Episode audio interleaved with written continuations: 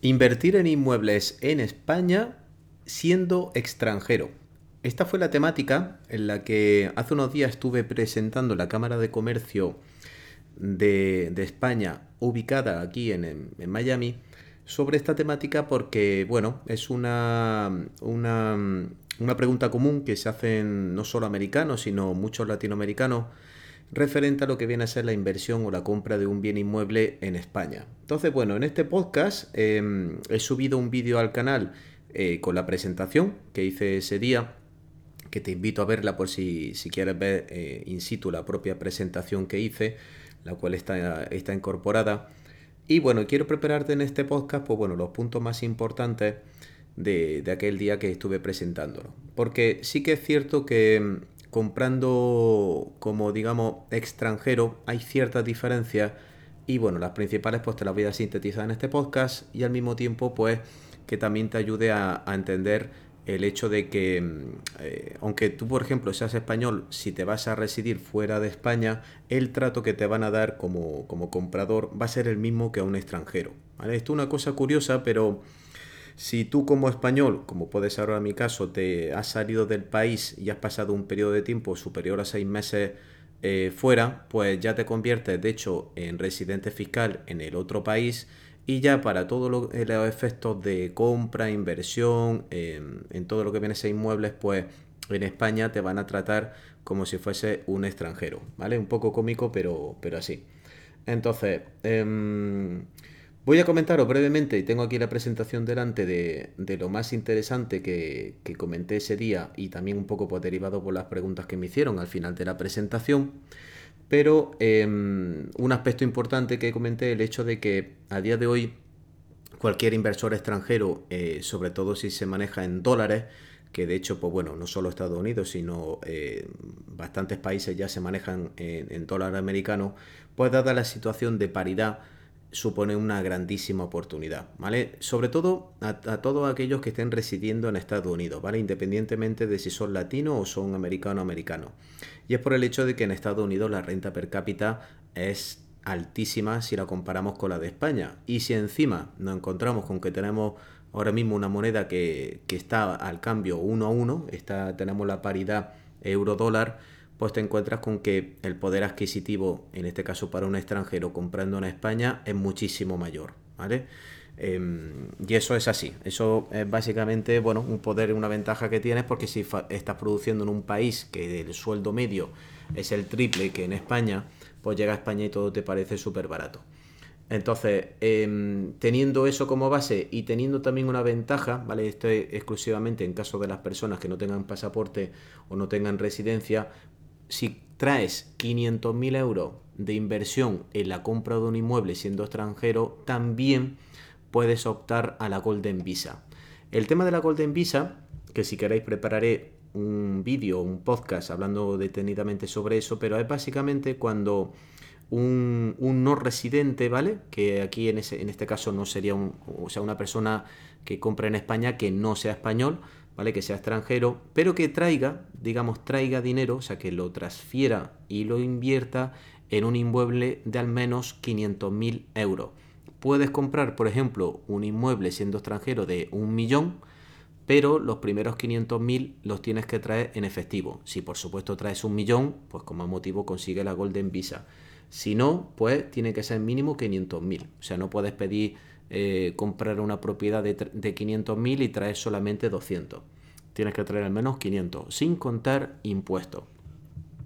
¿Qué ventajas tiene la Golden Visa? Pues bueno, pues consigue automáticamente la residencia para eh, no solo el solicitante, sino el acompañante y también permiso de trabajo. Entonces, pues bueno, es un aliciente muy interesante para todo aquel que quiera venirse a trabajar en España, que visto desde fuera no, a ver, no, no tiene mucho sentido, o sea, parece un aliciente súper chulo, pero ten en cuenta que al final del día, eh, si tú estás ingresando en dólares en un país súper bien eh, y te quieres venir a España trayendo 500.000, pero claro, aquí no vas a ingresar en España la misma cantidad de dinero, pues, pues deja de ser atractivo. Ahora, eso sí, si tú vas a seguir ingresando con el poder de, digamos, de venir de Estados Unidos o de tu país extranjero de origen, el que sea, y vas a España manteniendo esos ingresos, entonces, entonces sí, entonces perfecto. ¿Qué más ventajas te da la Golden Visa? Pues mira, pues no necesitas un periodo mínimo de estancia.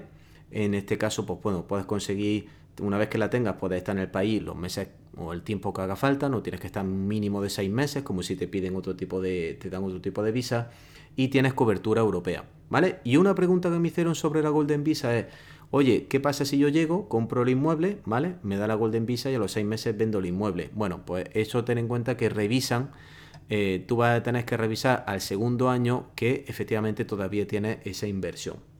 ¿Cómo se hace? Pues bueno, pues consigue un NIE, que em, eso se, puede solicitar a través de internet con un formulario de contacto, tener una situación legal, no tener antecedentes penales, eso sí, tanto en el país de origen como en España. ¿vale? Y esa Golden Visa es bastante útil, repito, para esas personas que quieran no solo, bueno, estar en España principalmente, pero bueno, tengan por motivos personales que quieran pasar ese tiempo en Europa y, no tener las limitaciones que te da una visa de turista. Por ejemplo, imagínate, pues tú eres un médico, vas a España, pero tú quieres seguir ingresando, podés ingresar en España como, como un residente. Pues esta visa pues, sería perfecto, ¿vale? Bueno, también estuve comentando el tema de los diferentes tipos de, de inversión inmobiliaria en función del perfil de inversor que, uno tenga, y aquí comenté las variables de rentabilidad, revalorización, dedicación y riesgo, que son las cuatro variables que eh, explico que definen el tipo de perfil que, que, tiene uno como inversor inmobiliario, en donde, bueno, pues como si fuese un fondo. Al final cuando uno va a comprar un fondo, pues le dicen, bueno, pues dependiendo de su nivel de riesgo, dependiendo del tiempo que necesite, dependiendo de la cantidad, pues con los inmuebles pasa lo mismo. Puedes buscar inmuebles muy rentables, muy económicos, pero que por consiguiente posiblemente tengan muchísima menos capacidad ah, de revalorización y también tendrán por un mayor dedicación o irte a inmuebles mucho más costosos en zonas un poquito más, más premium que no tengan ese tipo de dedicación y eh, la rentabilidad sea menor pero la revalorización será mayor. Aquí como digo, ¿no? Aquí simplemente con el, lo que persigo siempre cuando hago ese ejercicio no es decir que una cosa es mejor que otra, sino eh, que cada uno se sienta cómodo con el tipo de inversión que, vaya a hacer, ¿no? Dependiendo de los perfiles. También estuve comentando el hecho de que, bueno, qué aspectos hacen que una vivienda se revalorice más, que esto, bueno, esto afecta a España y por supuesto a cualquier sitio del mundo, pero hablando del mercado de España, pues comentaba la importancia de la localización, que fuese una vivienda que tuviese muchísima luminosidad. Hay un estudio, bueno, uno no, hay miles de estudios que, que demuestran, ¿no? El hecho de cómo nos afecta a las personas eh, la luminosidad a la hora de vivir en una, en una propiedad y, y cómo, eso evidentemente es algo que viene intrínseco con la, con la vivienda, al igual que la orientación, y son cosas que desafortunadamente no vamos a poder cambiar. Entonces, eh, esos son aspectos que siempre digo que deben de analizarse antes de comprar, ¿vale? Lo que yo siempre digo, el famoso, la diferencia entre el continente y el contenido. El continente no lo podemos cambiar y el contenido sí. Y el continente es lo que va a definir que esa propiedad tenga o suba de valor simplemente eh, con el paso del tiempo mucho más que otras propiedades que no tengan esas características, ¿no? Luminosidad, localización, que tenga vistas, esto es una cosa que es curiosa, ¿no? Pero el tema de las vistas sí que impacta muchísimo a la hora de vender una propiedad más cara, como he dicho, la orientación y por último también el, hecho de la comunidad, porque mm, eh, una de las decisiones más importantes que, tomamos en nuestra vida, de hecho la tercera, eh, para ser exacto, es donde vamos a vivir y esa comunidad va a tener siempre, siempre un impacto directo en, nuestro día a día, en nuestras relaciones y todo.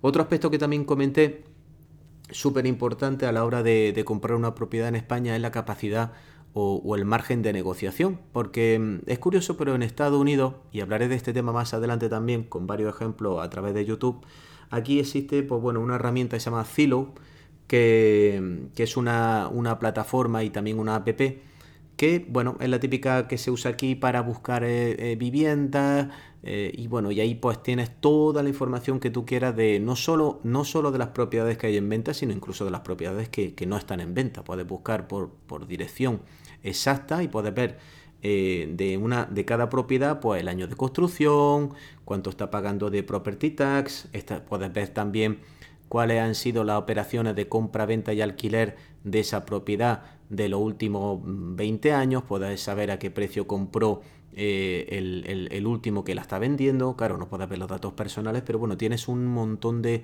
información. Y de hecho uno de los datos que te da es el valor estimado. Y ese valor estimado de, que te da la herramienta, que es supuestamente el valor de mercado que, que da, pues una cosa que en Estados Unidos le hacen, bueno, un caso ciego, literalmente. O sea, lo que dice esa estimación es lo que realmente vale la propiedad y, fuese como si fuese una tasación, ¿vale? Una tasación. De hecho, en España, que también hay obviamente empresas tasadoras, pero nosotros no hacemos ese caso tan, tan, tan ciego, ni incluso una empresa de tasación. Siempre decimos el valor de mercado, el valor de compraventa, lo que esté dispuesto el mercado a pagar por ese bien.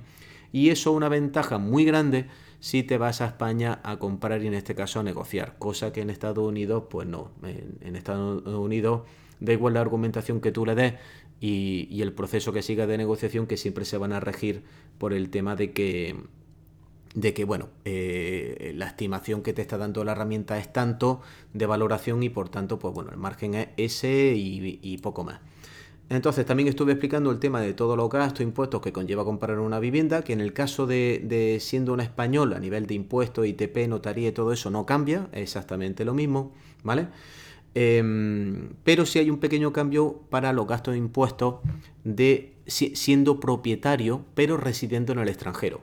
Aquí hay un impuesto que es el IRNR, ¿vale? Impuesto de la renta del no residente, que tenemos que pagarlo, y digo tenemos porque me toca a mí también, todas aquellas personas que seamos eh, no residentes fiscales en España, incluso siendo españoles, si llevamos más de seis meses fuera, nos toca pagar este impuesto.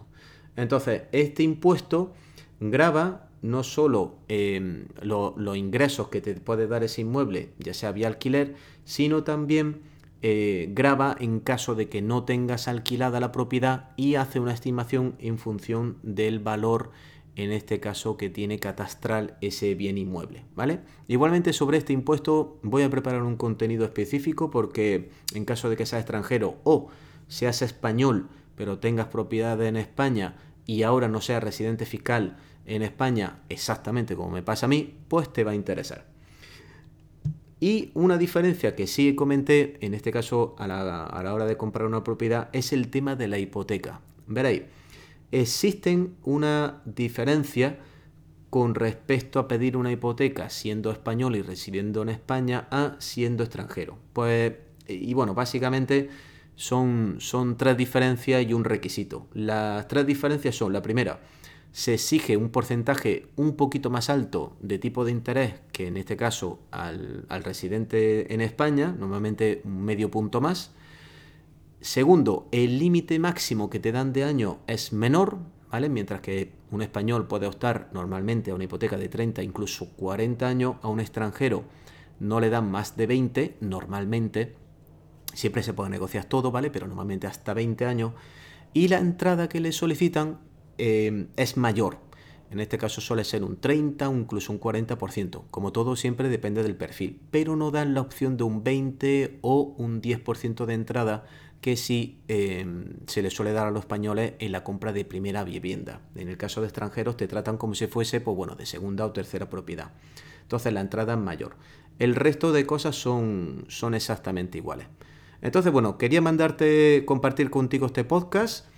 Em, voy a subir un vídeo esta semana totalmente eh, diferente de inmuebles porque, bueno, he completado esta semana una tabla, mi tabla, que completo cada año, cada año con el tema de los objetivos. Y, bueno, me ha parecido interesante, sobre todo, pues si me sigues, pues quiero compartir contigo, pues, la importancia y cómo fijarse objetivos para el nuevo curso. Así que estate atento estos días por YouTube y, si estás suscrito a, la newsletter te, avisaré por, por, correo electrónico cuando, cuando lo publique. ¿Vale? Bueno, nos vemos la semana que viene. Feliz semana a todos. Chao.